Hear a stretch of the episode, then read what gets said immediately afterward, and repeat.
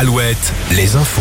Les infos présentées par Fabienne Lacroix. Bonjour. Bonjour Nico, bonjour à tous. Et fin tragique pour le sous-marin porté disparu depuis dimanche en Atlantique Nord. L'organisateur de l'expédition a annoncé hier soir que l'appareil avait implosé suite à une perte de pression et que les cinq passagers à bord étaient décédés parmi les victimes, un Français.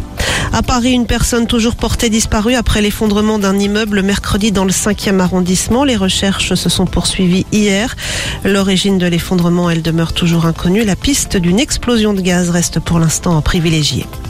En Loire-Atlantique, rebondissement dans l'affaire de la mort de Tessa, cette adolescente mortellement fauchée par une voiture en décembre 2018 dans le vignoble nantais. Le suspect placé cette semaine en garde à vue a finalement reconnu les faits. Il a été mis en examen hier. Le jeune garçon avait été interpellé suite à la diffusion la semaine dernière de l'émission Appel à témoins sur M6. Dans l'actualité également de ce vendredi, le parcours détaillé de la flamme olympique dévoilé ce matin à Paris. La flamme arrivera le 8 mai prochain par la mer à Marseille. Elle devrait ensuite traverser les départements candidats. Elle passera donc en Charente, dans les Deux-Sèvres, en Vienne, dans le Maine-et-Loire ou encore en Vendée.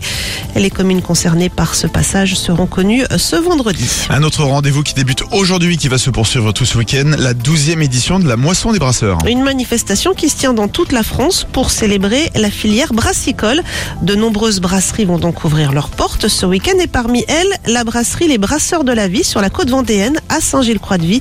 On écoute la patronne de l'établissement, Caroline Thomas. C'est une entreprise que j'ai créée avec mon fils Antoine il y a un peu plus de quatre ans et demi maintenant. En voyant ce qui se faisait à l'étranger, je me suis dit bah voilà, il y a quelque chose à faire.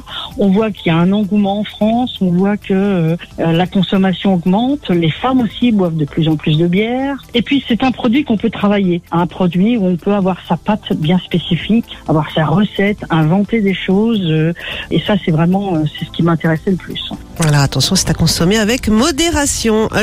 Les sports avec le basket. Les filles de l'équipe de France poursuivent leur aventure dans l'Euro. Les Bleus ont décroché hier leur billet pour les demi-finales en sortant facilement le Monténégro. 90-46 score final.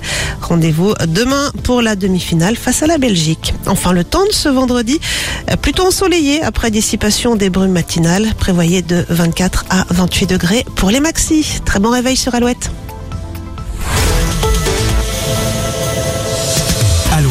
Alouette, Alouette, le 6-10 le 6-10. de Nico et Julie. Et oui, c'est vendredi aujourd'hui, ça veut dire